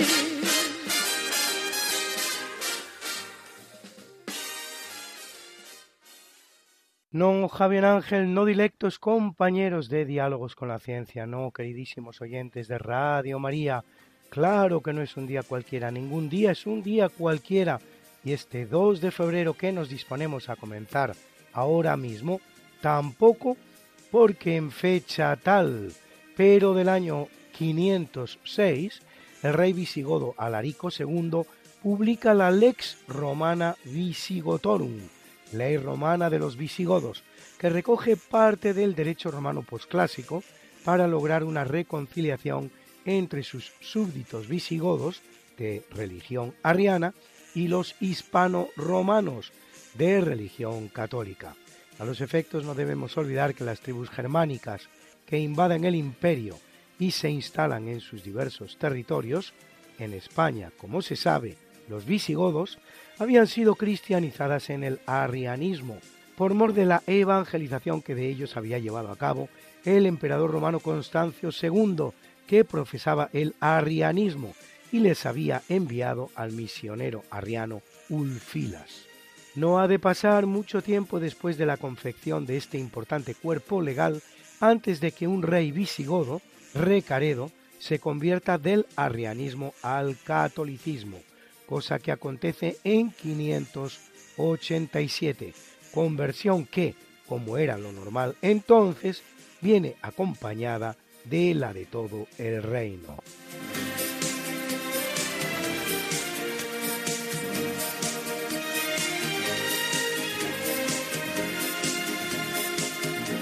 En 1518, en Valladolid, las Cortes de Castilla juran como rey de España a Carlos de Habsburgo, que reinará como Carlos I de España. Doce años después, el 24 de febrero de 1530, conseguirá su coronación como emperador del Sacro Imperio Romano Germánico, la cual tiene lugar en la preciosa ciudad italiana de Bolonia, ciudad papal en la que es coronado por el Papa Clemente VII, pues Roma no se halla en condiciones de alojar la coronación. Toma el nombre de Emperador Carlos V. Así pues, el emperador Carlos V del Sacro Imperio Romano Germánico, Carlos I de España, que tal es el correcto orden de las cosas, pues el título de emperador concedido por el Papa pasa por delante de cualquier otro título. No sean pues ustedes de esos que andan diciendo por ahí Carlos I de España y V de Alemania, entre otras cosas porque Alemania no existía entonces, España sí, por descontado, y desde hacía muchos siglos, y aún tardará Alemania tres siglos y medio en hacerlo. Desde aquí elevamos preces para que la Real Academia de la Historia cambie el título de la entrada que le dedica en su magno diccionario biográfico al gigantesco señor del mundo, flamenco de origen español de corazón, Carlos de Habsburgo, y elimine ese espantoso Carlos I de España y V de Alemania con el que lo titula, sustituyéndolo por el mucho más históricamente correcto emperador Carlos V, Carlos I de España, algo que no actúa en modo alguno en demérito de España, ni debería ofender a los que amamos sinceramente la gran historia española, sino todo lo contrario.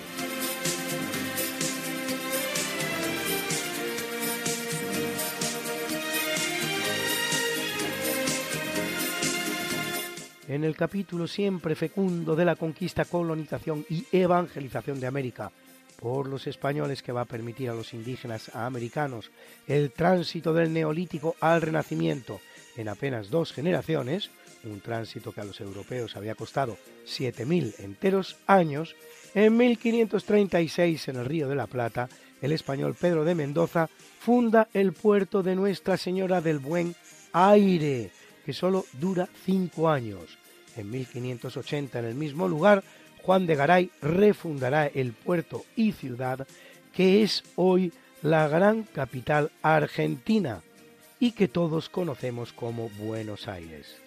Y en 1543 el español Ruy López de Villalobos retorna a aquellas islas en las que ya había recalado 22 años antes y de hecho encontrará la muerte Fernando de Magallanes y las bautiza Islas Filipinas en honor del príncipe Felipe de España, futuro Felipe II, aunque no las conquista todavía, algo que habrá de esperar otros 22 años hasta la llegada de la expedición Legazpi Urdaneta.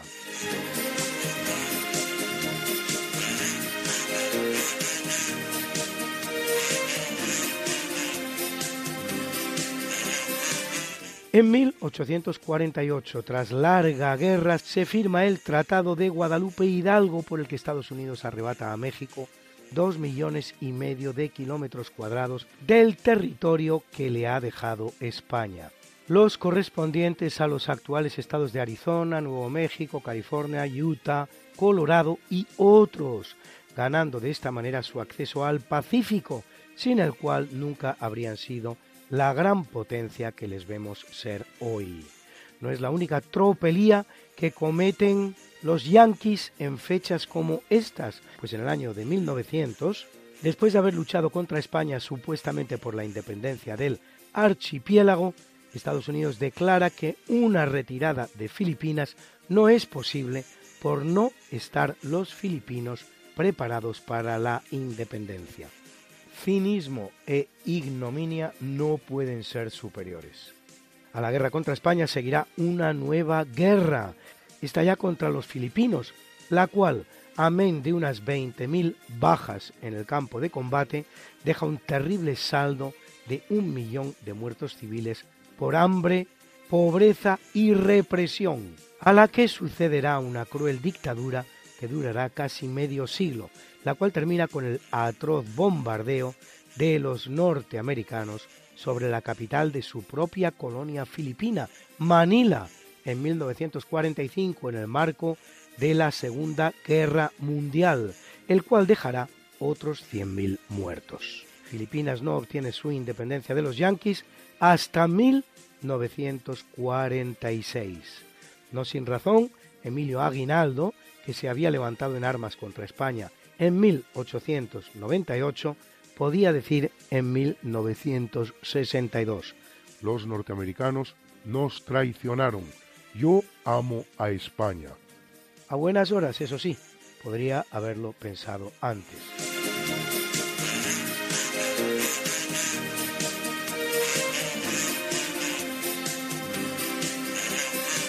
En 1892, Santiago Ramón y Cajal es nombrado catedrático de Histología y Anatomía Patológica de la Universidad de Madrid.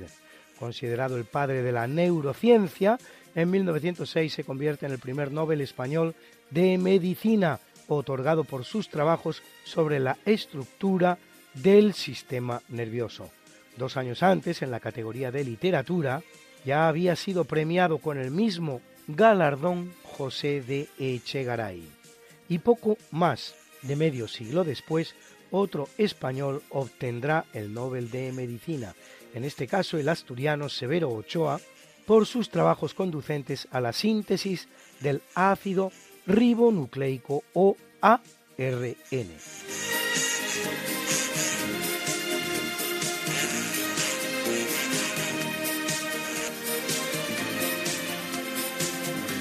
En 1943 el ejército alemán del mariscal de campo Friedrich Paulus se rinde en Stalingrado ante el general soviético Georgi Konstantinovich Zhukov, poniendo fin así a la batalla más cruenta de la Segunda Guerra Mundial, con un balance que puede ascender al millón y medio de rusos y los 750.000 alemanes. 2.250.000 muertos en total. Y la ciudad, por supuesto, arrasada. Con toda seguridad también la batalla más sangrienta de la historia. Paulus es el primer mariscal de campo alemán hecho prisionero en la historia. De hecho, recibe de Hitler la orden de suicidarse, que él rechaza diciendo, No tengo ninguna intención de pegarme un tiro por este cabo bohemio prohibiendo hacerlo también a sus subordinados. Unos 11.000 soldados alemanes no acatarán la rendición y seguirán luchando hasta principios de marzo. En cuanto a Paulus, es hecho prisionero por los soviéticos. Durante su cautiverio se une al Comité Nacional por una Alemania libre, así llamado, el cual pide a los alemanes su rendición. En 1946 actúa como testigo en los juicios de Nuremberg. Liberado por los soviéticos en 1953, se afinca en Dresde, ejerciendo como jefe civil del Instituto de Investigación Histórica Militar de la República Democrática Alemana. Luis, Luis, Luis. ¿Qué pasa, Mariate? ¿Les has recordado ya a nuestros oyentes lo de nuestro programa? Hija, qué susto. Pues no, la verdad. Pues hay que hacerlo, Luis. Pues sí, amigos, porque todos los jueves a la una de la mañana y muchos domingos a las tres de la tarde, Mariate Aragonés, que es mi mujer y este servidor, estamos de nuevo con ustedes contándoles más y más historia. Pero historia de la buena, con mayúscula. En el programa Esta no es una semana cualquiera. Y con la mejor música. Mariate, ¿y los que no puedan escucharnos en directo? Siempre pueden entrar en el podcast del programa. Esta no es una semana cualquiera. Acuérdense, esta no es una semana cualquiera. Y escucharlo a la hora a la que más les guste escuchar la radio. Pues ya lo saben amigos, esta no es una semana cualquiera. Con Mariate Aragonés y Luis Antequera. La historia como es. Y no como nos gustaría que fuera.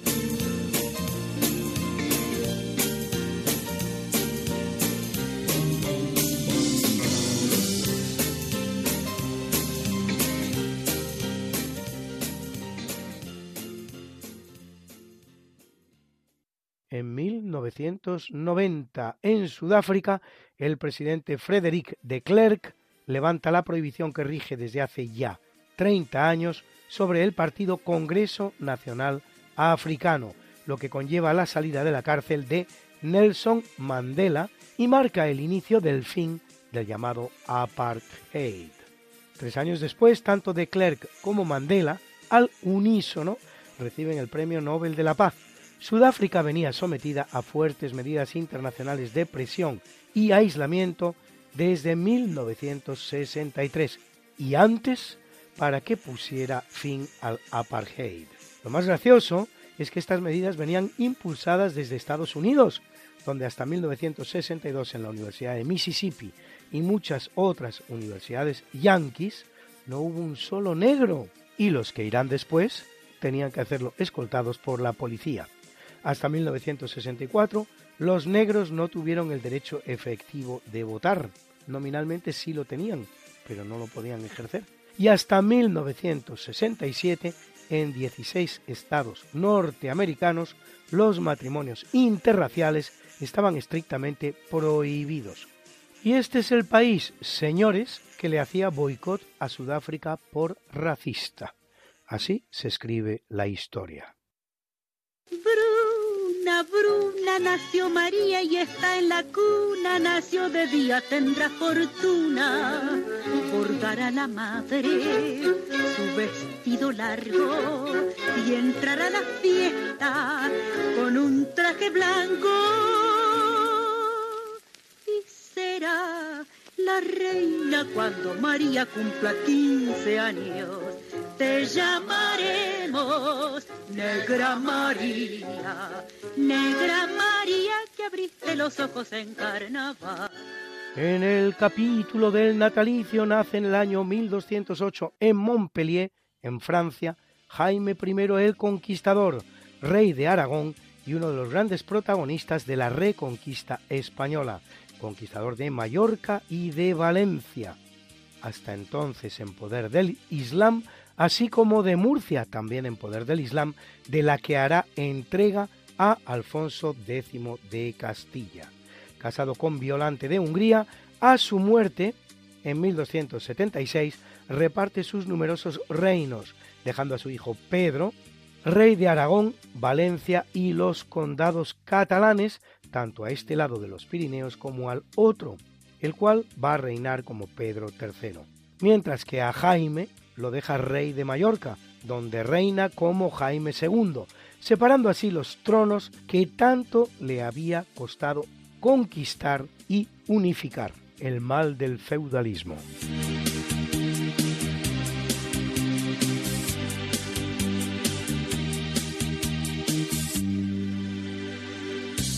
En 1649 viene al mundo Pietro Francesco Orsini, más conocido como Benedicto XIII, vicentésimo cuadragésimo quinto papa de la Iglesia Católica, que lo es entre 1724 y 1730 y combate el jansenismo.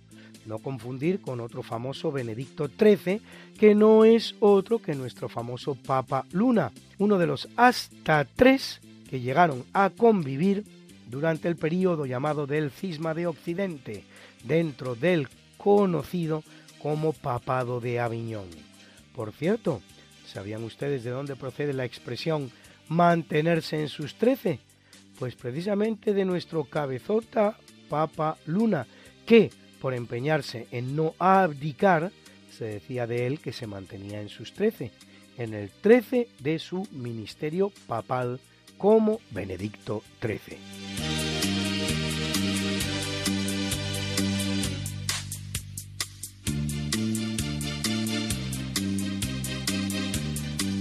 En 1842 nace el suizo François Alphonse Forel, fundador de la limnología, del himnos igual a lago y logos igual a ciencia, la rama de la ecología que estudia los ecosistemas acuáticos continentales, lagos, ríos, marismas y estuarios. Autor de la obra Le Le Mans sobre el lago Le Mans en tres volúmenes es el descubridor del fenómeno de la densidad actual en los lagos y explicó los llamados SESH, las oscilaciones rítmicas observadas en aguas ocluidas.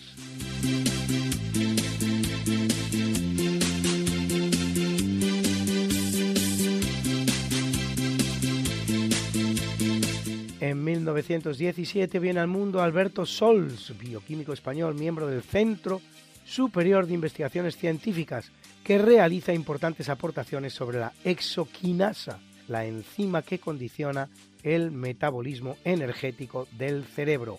Premio Francisco Franco de la Ciencia por su trabajo sobre fosforilación enzimática y transporte activo de azúcares.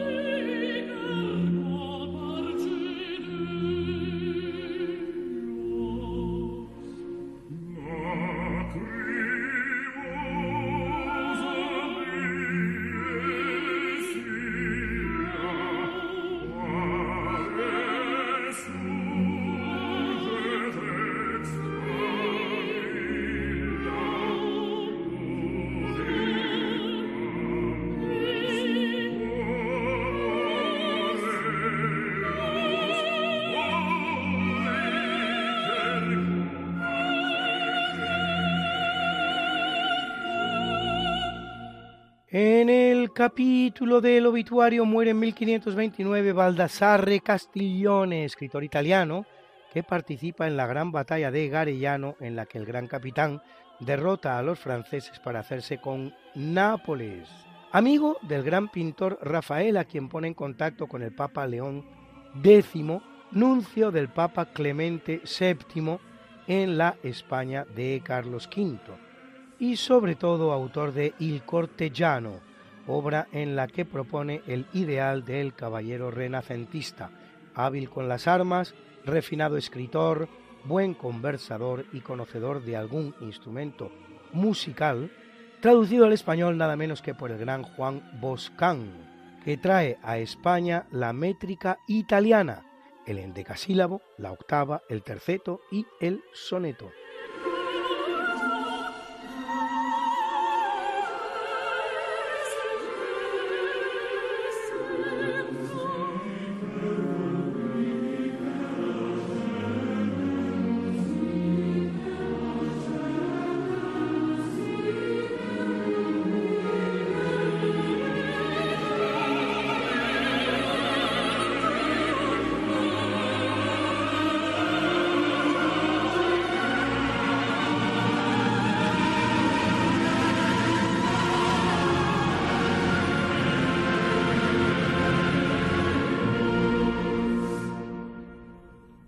Abandona el mundo en el año 1704 Guillaume François Antoine, marqués de L'Hôpital, matemático francés, descubridor de la regla de L'Hôpital para calcular el valor límite de una fracción donde numerador y denominador tienden a cero o a infinito.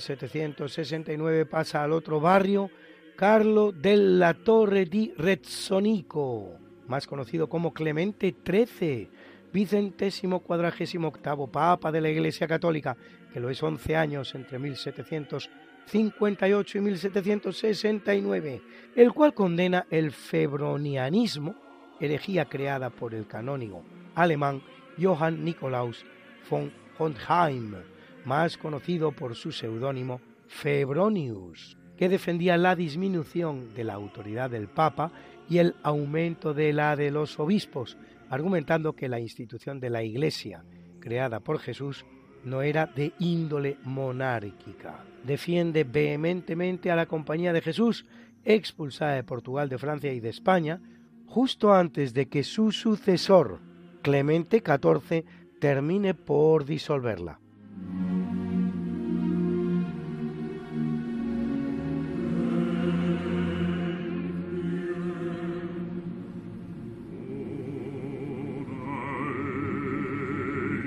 Corriendo el año de 1907 muere Dmitri Ivanovich Mendeleev, químico ruso creador de la tabla periódica de los elementos que clasifica a los elementos químicos en función de sus masas atómicas, agrupándolos en filas y columnas mientras reserva espacios en blanco para añadir los elementos aún no descubiertos, cuyas propiedades, sin embargo, es capaz, gracias a la tabla, de predecir.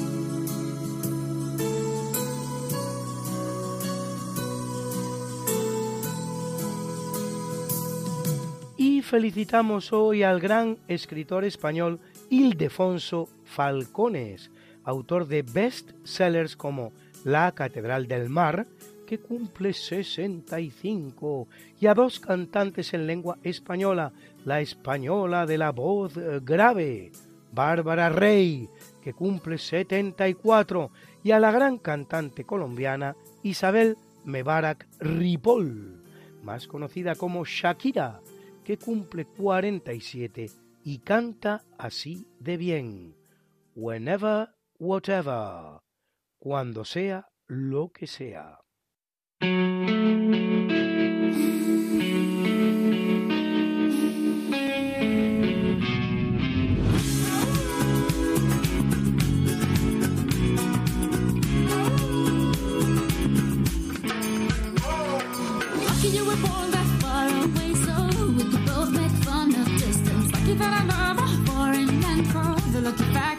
resistance. Maybe I will climb.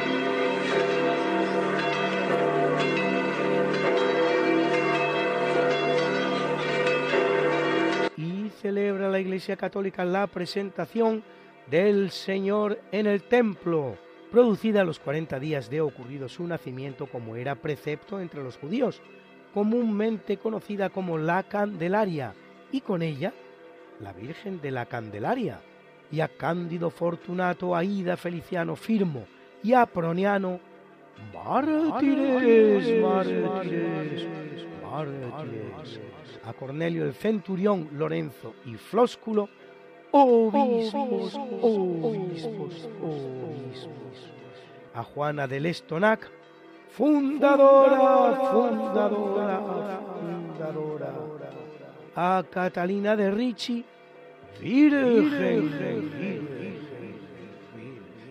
y a Adalbaldo, confesor, confesor, confesor. But if you've got something that must be done, and it can only be done by one. There is nothing more to say, except it's a lovely day for saying it's a lovely day.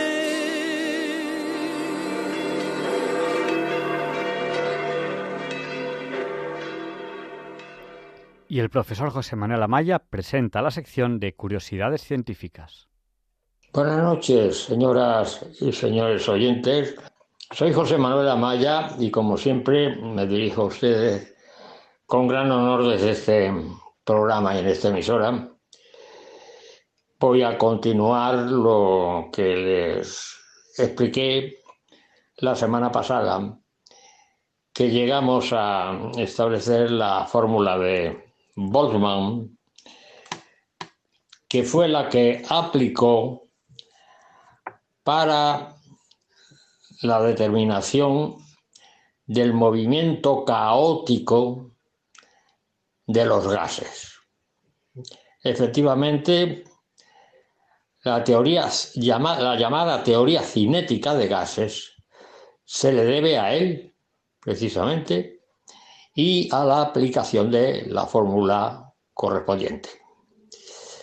La fórmula de Boltzmann la establecimos el otro día, era que la entropía era igual a una constante por el logaritmo neperiano de la probabilidad termodinámica,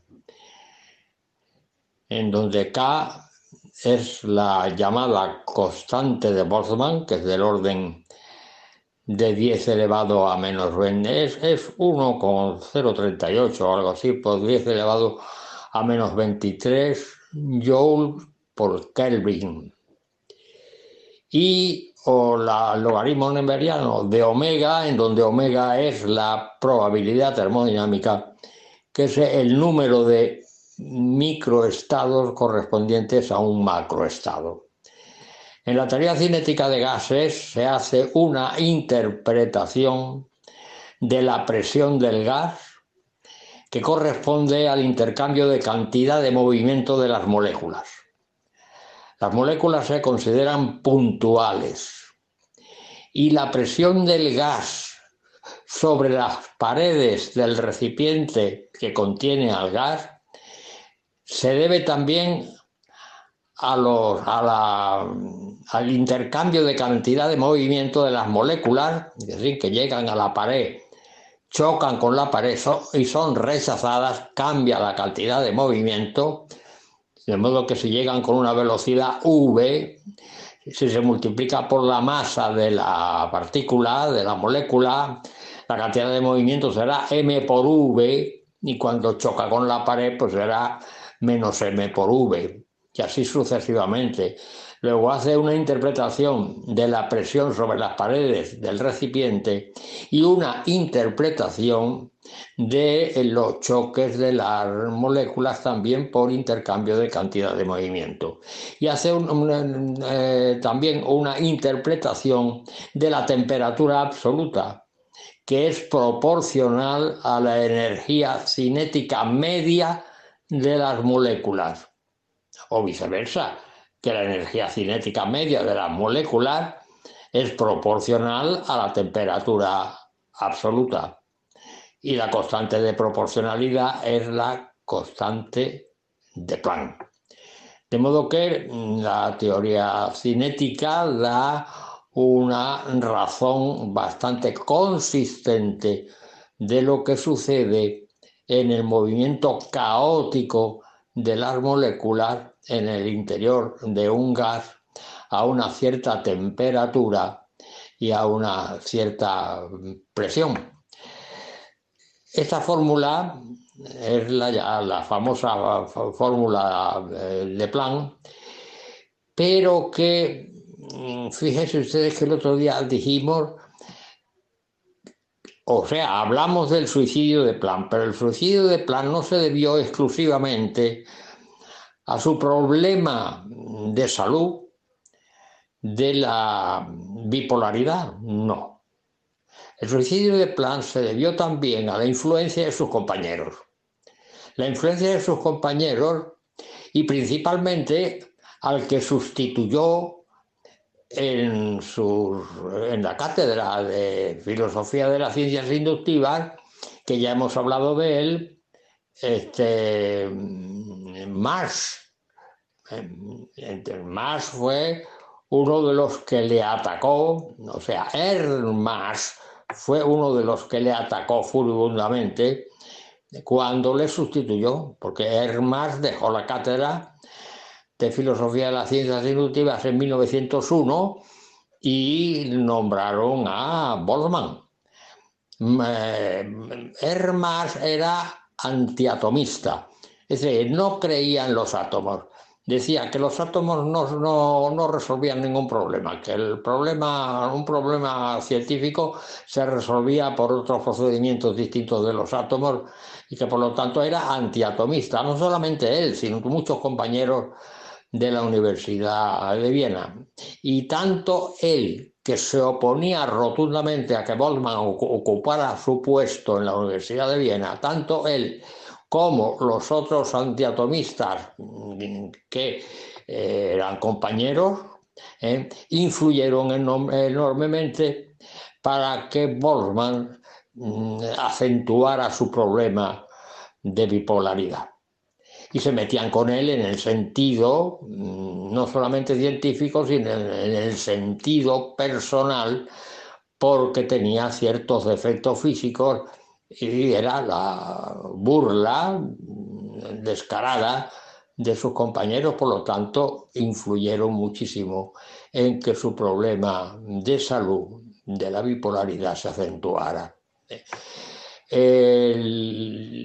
quisiera seguir contando cosas en este sentido, esto de los antiatomistas, hay que remontarse a los griegos, que existían dos escuelas, la, escuela de Elea, los Eleatas, capitanada por Parménides, ¿eh? y la escuela de Abdera, que eran los atomistas.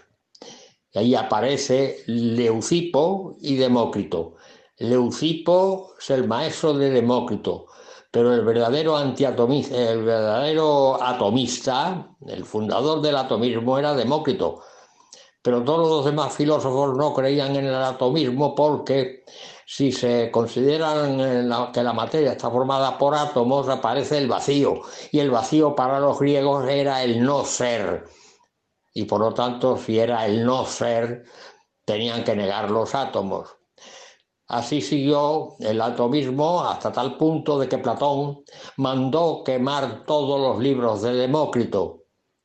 Y así siguió durante la Edad Media el antiatomismo hasta que ya a, finales del siglo XIX eh, los experimentos demostraron la existencia de los átomos, tanto es así que el primer modelo atómico aparece en 1911, que es el átomo el átomo de Bohr, el famoso átomo de Bohr, de manera que... Entonces hay que considerar aquí una cosa, yo terminé de hablar el otro día con una cierta mm, amargura, en el sentido de que la vida a veces pues produce mm, cuestiones muy dolorosas.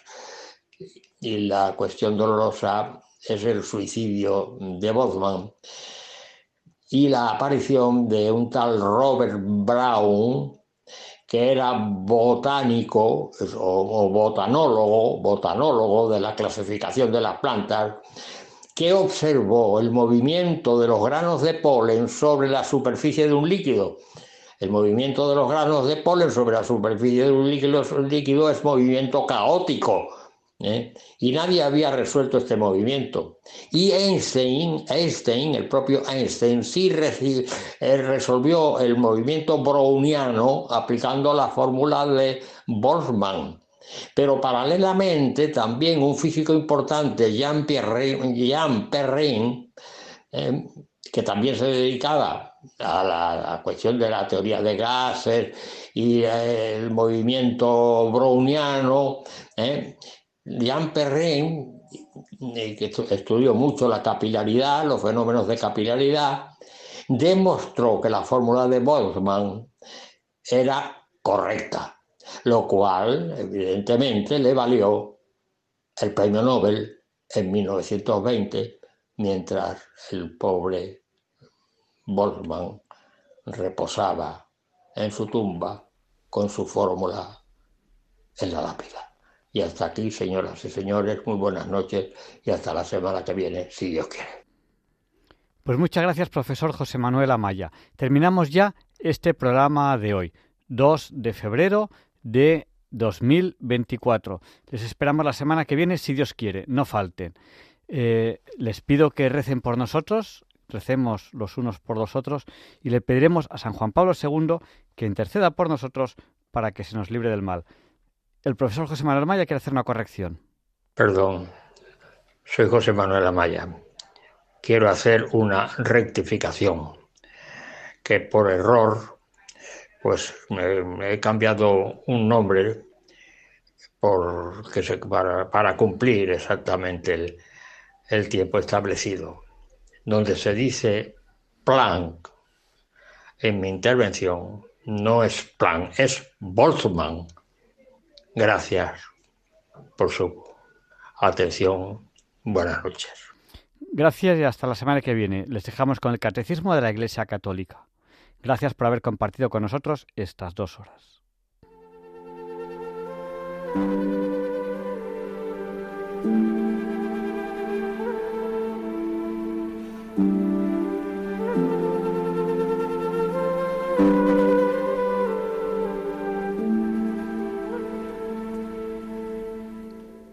Y así concluye en Radio María el programa Diálogos con la Ciencia. Dirigido por Javier Ángel Ramírez.